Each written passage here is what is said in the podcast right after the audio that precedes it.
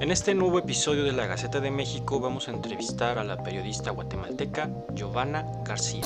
Bienvenidos a un nuevo episodio de la Gaceta de México. En esta ocasión me da muchísimo gusto recibir a la periodista Giovanna García. ¿Cómo estás Giovanna? ¿Cómo estás pasando estos días de mucha actividad política en Guatemala? Hola Julio, buenos días. Pues muchas gracias por, por invitarme a, este podcast. Eh, estoy muy bien, y eh, bastante atenta a lo que sucede en la campaña electoral que ya lleva pues más de un mes de, funcionar y esperando a que lleguen los comicios del 25 de junio. Para comenzar, y porque tengo tremenda curiosidad, en México nunca tenemos tantos candidatos, igual no tenemos segunda vuelta, pero ¿cómo son los días cuando tienes información de más de 20 personas, de 20 y pocas personas, de 20 y tantas personas, que te agobian todo el día, vota por mí, yo soy el mejor candidato, yo tengo esta opción? Digo, pasar dos vueltas así para una población, eh, pues relativamente que políticamente a veces influye, a veces se involucran mucho, pero en otras no tanto, realmente debe ser eh, bastante complicado el día a día, sobre todo como, como periodista, sobre todo como alguien de prensa, tener esta abrumadora cantidad de información, ¿no? Sí, pues actualmente en Guatemala hay 23 binomios inscritos, que pudieron haber sido eh, 26, pero a tres binomios no los inscribieron.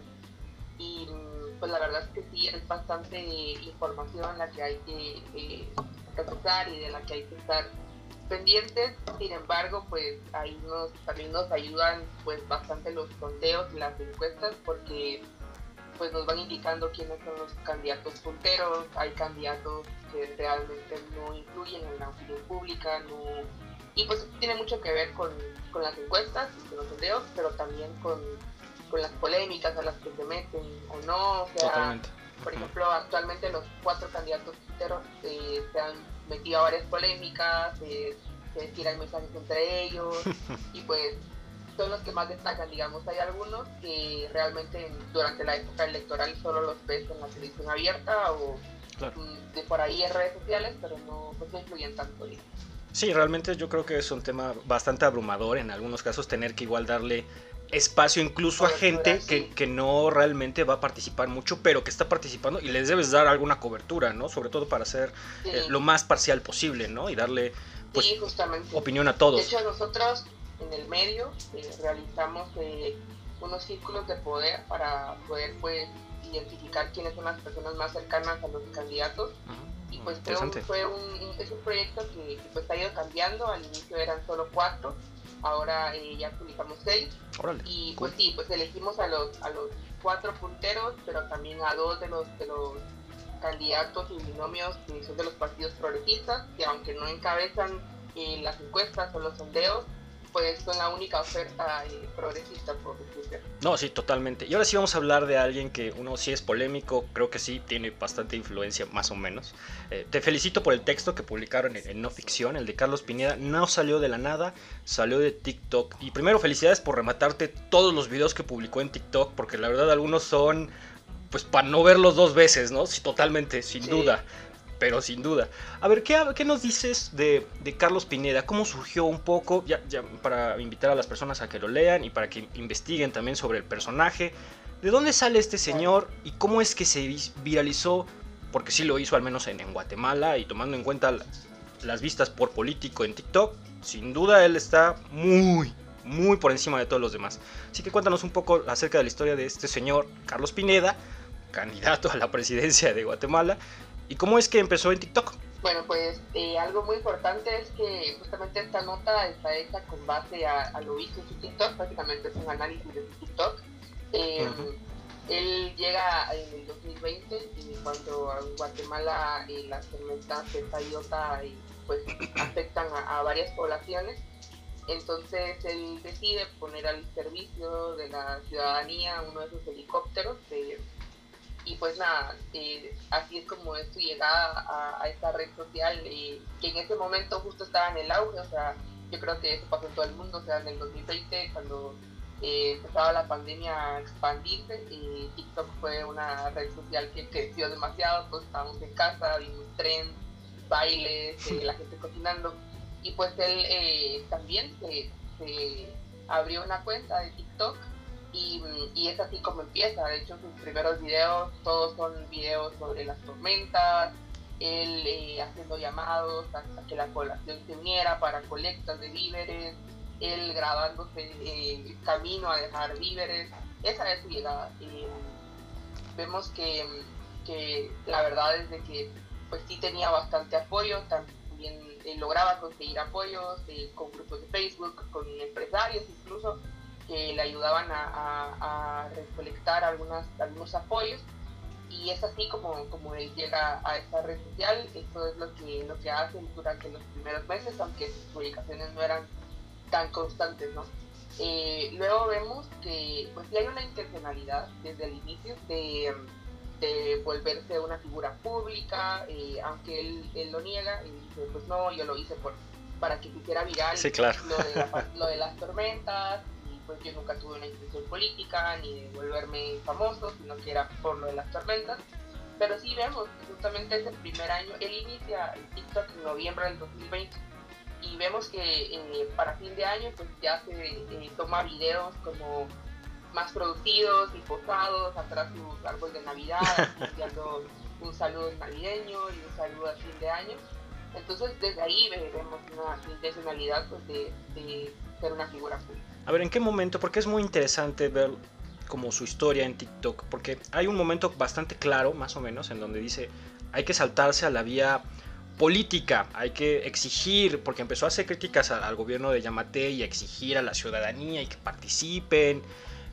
¿Cómo fue esa transición de este personaje pues, decirlo de alguna manera, bastante común, ¿no? Un empresario que hace cosas y, como que está involucrado en la sociedad y que quiere tener presencia, a de repente tener algo ya muy claro, muy político, a empezar a tener ideas más o menos claras de su orientación política.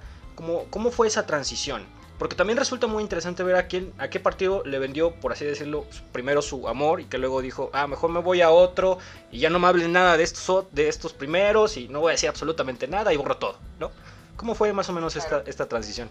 Algo que pues no está incluido en la nota porque realmente no, no, no, no soy experta en marketing, pero en algún momento sí lo pensé. Eh, Carlos Pineda, eh, al parecer, pues si, si queremos creer que él utilizó una estrategia eh, de marketing, pues yo sí creo que lo hizo, porque hizo esto de como awareness, que es como empezar a, a, mostrar a la gente quién es y todo esto, y esa, esa fase la trabajó muchísimo antes de hablar de política. O sea, él era el empresario que, mostraba sus videos, él, cultivando, él eh, extrayendo aceite del fruto de la palma. También eh, hacía muchos como contenidos como de servicio, así tipo eh, cómo los guatemaltecos podían sacar su visa mexicana, cómo hacer fresco, cómo cortar un pescado, miles de contenidos, sí, mostrándose aparentemente pues bastante real, bastante espontáneo, él en su finca, él en su helicóptero, también muestra mucho su vida personal, la celebración de cumpleaños de su mamá, fotos con su esposa, videos con su hijo, la primera vez que vuela el helicóptero solo. Ah, entonces él trabajó mucho esta, esta primera fase, digamos, que era como mostrarse y ya después eh, en marketing también hablan de la segunda fase que es como consideration, que considerar ya a la, persona o al producto. y pues él eh, ya empieza a hacer eh, algunos em, mensajes políticos, aunque él siempre recalcaba, yo no soy político, no me interesa la política, em, y ya empieza como a hacer em, un tanto de pronunciamientos en contra del gobierno de Yamate y empieza a también en contra incluso de de, algunas, algunos decretos, algunos, eh, unas leyes nuevas que están saliendo. Eh, por ejemplo, el, eh, hubo un momento en el que a los transportistas de, maíz los estaban deteniendo de la SAT para cobrarles un impuesto o demandarles que enseñaran una factura y si no, pues les ponían una multa. él se pronuncia ante ese tipo de, de sucesos, entonces ya empieza a mostrarse más político, aunque dijera que no era político. Y yo creo que ahí es una, una trampa, eh, y así lo fue, y recalco, o sea, al final no, no podemos eh, eh, asegurar que él tuvo una agencia de marketing detrás, porque pues, todavía no tenemos acceso a ese tipo de, información y él pues lo niega. Sí, sí, Pero pues sí fue bastante importante que él dijera que no era político, porque en Guatemala hay una creencia bastante fuerte de que si estás involucrado en política o si eres político, pues es corrupto. La gente dice, no, a mí no me interesa la política, eh, las familias guatemaltecas promedio no hablan de política Entonces, eh, creo que eh, hablar de mostrarse como un apolítico fue una clave que le ayudó a, que la gente lo, considerara un, buen sujeto, ¿no? Y Totalmente. Trabajó mucho tiempo en esas dos fases. A ver, y ahora que estás mencionando esto de una figura de outsider que las hemos visto alrededor del mundo de políticos que dicen, no, yo no soy político, no a la corrupción y yo me quejo mucho y soy un hombre normal y de a pie, ya sabes, como este rollo, esta bola de nieve que se va haciendo de los hombres comunes, ¿no? Dentro de todo esto, ya sabemos que tiene cosas que son bastante distintas al resto. Pero, al mismo tiempo, ¿qué tiene en común con todos estos otros hombres que, por y mujeres que están alrededor? Por ejemplo, me parece que los tres eh, punteros es depende de las encuestas y ya sabes cómo es esto. Eh, Torres Ríos Mulet, Mulet Ríos Torres y, eh, y, Pineda. sí, sin duda. ¿Cuál es, qué, qué, los hace ¿Qué los identifica que digan, ah, estos son iguales? Bueno, yo creo que algo muy importante es el asistencialismo. Y mm. Aunque Carlos Pineda no lo hizo o, no lo está haciendo actualmente en campaña, pues sí lo trabajó eh, por, durante mucho tiempo. Eh, entonces, pues es bastante importante ver esto, ¿no? O sea, que también es un tipo de político asistencialista. Otra cosa que creo que tiene en, común es que em, no, no tiene como miedo de realizar eh, ofertas eh, aquí y por allá, aunque no sean eh, posibles desde su gestión, o sea, desde su mandato, como si llegara a ser presidente hay, hay propuestas que no, que pues no, no podrían ser solo desde él, sino que tendrían que tener el apoyo del legislativo. Y eso lo, lo vemos constantemente. Él pues dice, sí, yo voy a obligar a que los empresarios les paguen la dedicación universal a todos los trabajadores. Eh, tipo de ofertas así como tanto populistas, ¿no? claro. es muy frecuente en cualquier tipo de elecciones en Latinoamérica. y yo creo que eso los caracteriza bastante a, los candidatos. Y eh, por último, el, la no que están cerrados, que están cuestionados, están cerrados a, la prensa, le dan claro. De eso sabes muy bien tú, sí, sin, sin duda. Sí, sí, sí, claro. Es otra, una característica bastante importante, ¿no? Y, y, pues me llama la atención bastante porque pues son este tipo de candidatos que en época electoral eh, pues se cierran algunos medios, a otros sí les dan eh, la oportunidad de entrevistarlos o, o de darles declaraciones y que en época no electoral, o sea, el resto del, de los tres años antes de las elecciones, pues te envían mensajes a la ciudadanía de feliz día al periodista, libertad de expresión eh, y lo mismo para, para cualquier tipo de causa, ¿no? O sea, eh, el día de, la mujer o por ejemplo eh, no al día eh, el día de la eliminación de la violencia contra la mujer y entonces creo que es algo que tienen en común y que a, pesar de que él pues se, muestra como un outsider pues igual sí encaja en, lo que un político lo hace y de hecho un compañero de, de la redacción decía también, es que es como un tanto eh, trompista, ¿no? O sea, Sin duda. Como que es como un outsider, pero pues tiene sus, sus, ahí, sus, sus de que pues es un poco trompista también. totalmente, totalmente. Y creo que en eso tienes un... En, el perfil del político convencional guatemalteco, solo que lo lleva a, a, otra plataforma. Claro. Y, y la, el mensaje de negarlo, negar ser político, eh, mostrarse como alguien diferente es bastante repetitivo que pues en algún momento pues llega a convencer a algunas personas. Claro, yo digo que a ti te queda bastante, bastante, bastante claro porque le hiciste una pregunta muy interesante también a Carlos Pineda sobre, sobre, lo que estaba pues, sucediendo en los partidos, ¿no? Sí, ¿no? Él siempre se ha quejado, no, los partidos son los más... Sí, pero ¿cuáles partidos? ¿De cuáles se está quejando? Y te dice, no, hombre, no seas curiosa.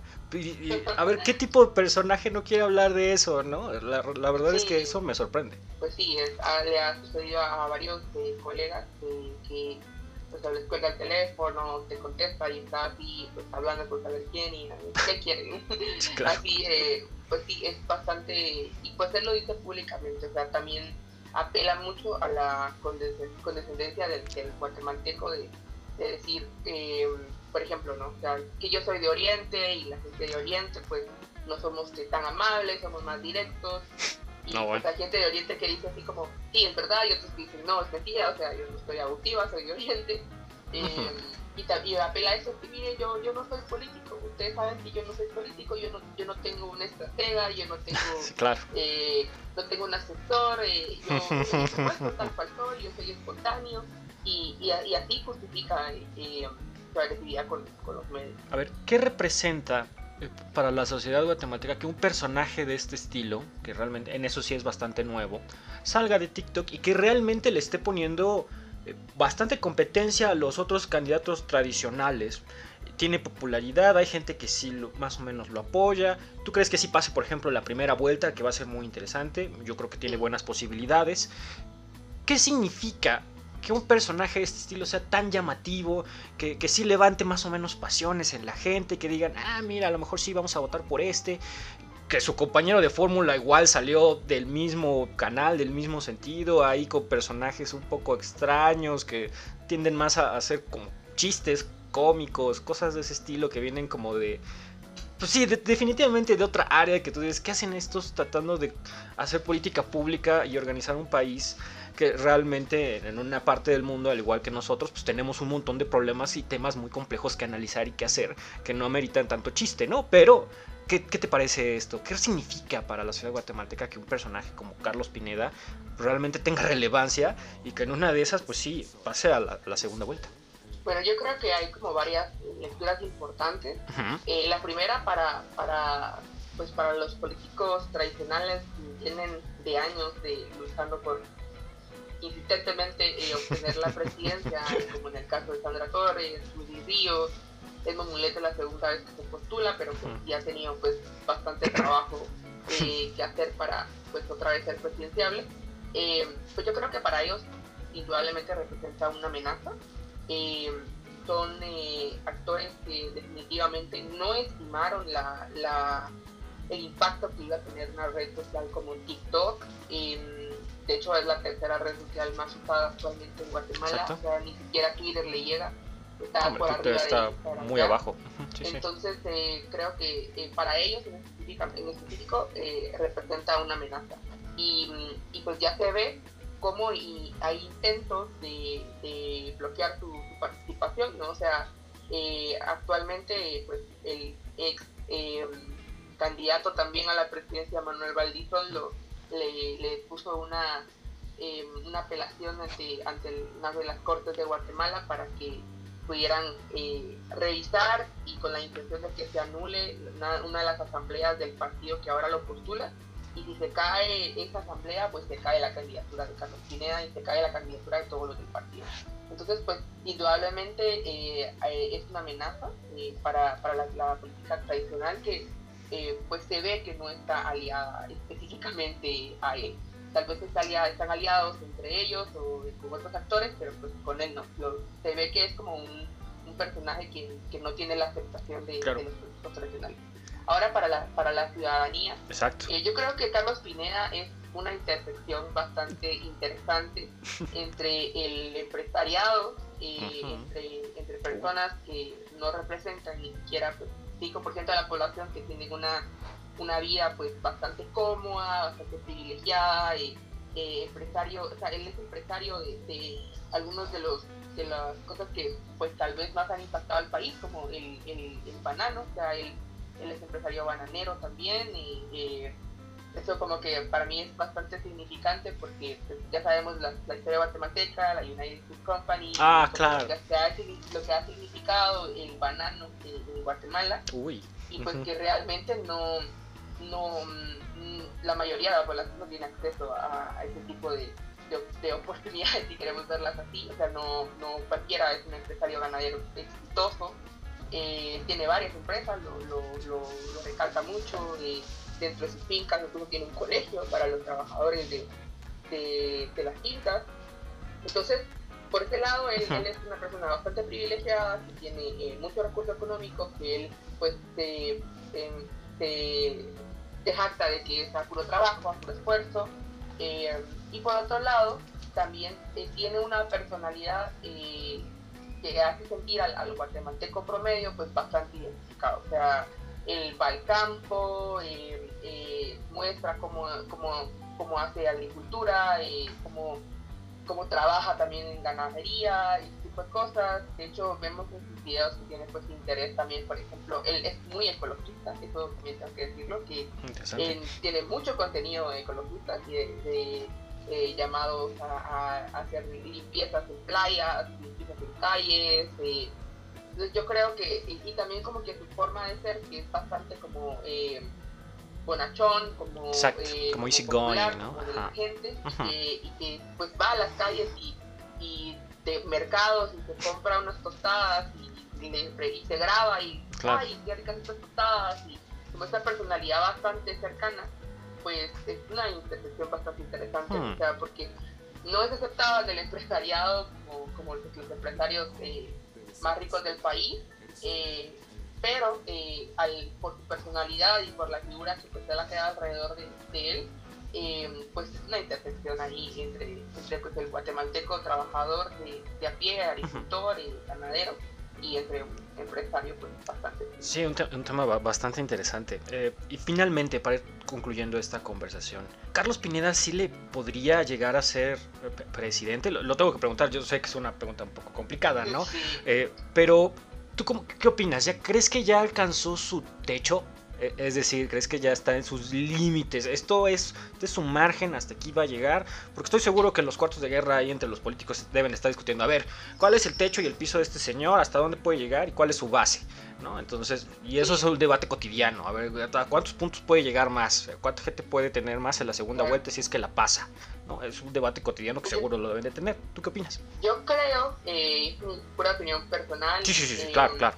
Creo que, que, la candidatura de él actualmente está pues en una crisis. O sea, si bien es el que más eh, puntea en las encuestas, y pues las encuestas de, medios bastante respetados, en los que podemos asegurar que son válidas eh, como prensa libre, definitivamente pues sí tiene una, una preferencia de voto eh, bastante grande.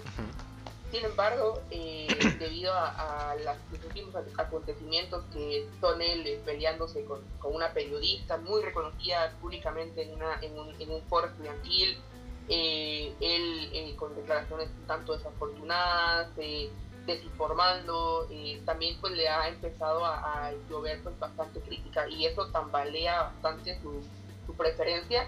De hecho, aquí hay una misión eh, que observa las elecciones, que eh, recientemente sacó un informe, eh, cabal la semana pasada, sacó un informe donde detallaban de que él es uno de los candidatos que actualmente en redes sociales sí tiene más menciones, pero negativas.